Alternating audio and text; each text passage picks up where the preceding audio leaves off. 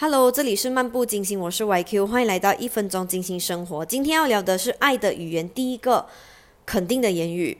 我们人的内心深处呢，都会渴望被人欣赏、被人肯定、被人需要。而这个肯定的言语，它包括了称赞、鼓励，还有表达情感这一个部分。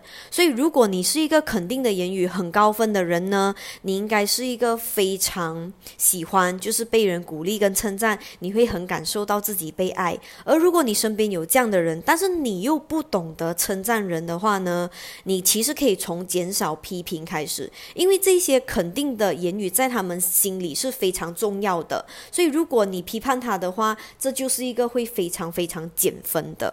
所以我们可以从不批判开始，嗯，我们放大他的优点，然后缩小他的缺点。如果你没有办法言语上去表达，你也能够用信息，你可以写字，你可以发信息，你可以写就是 sticky note，然后或者你也可以在别人面前就是称赞他。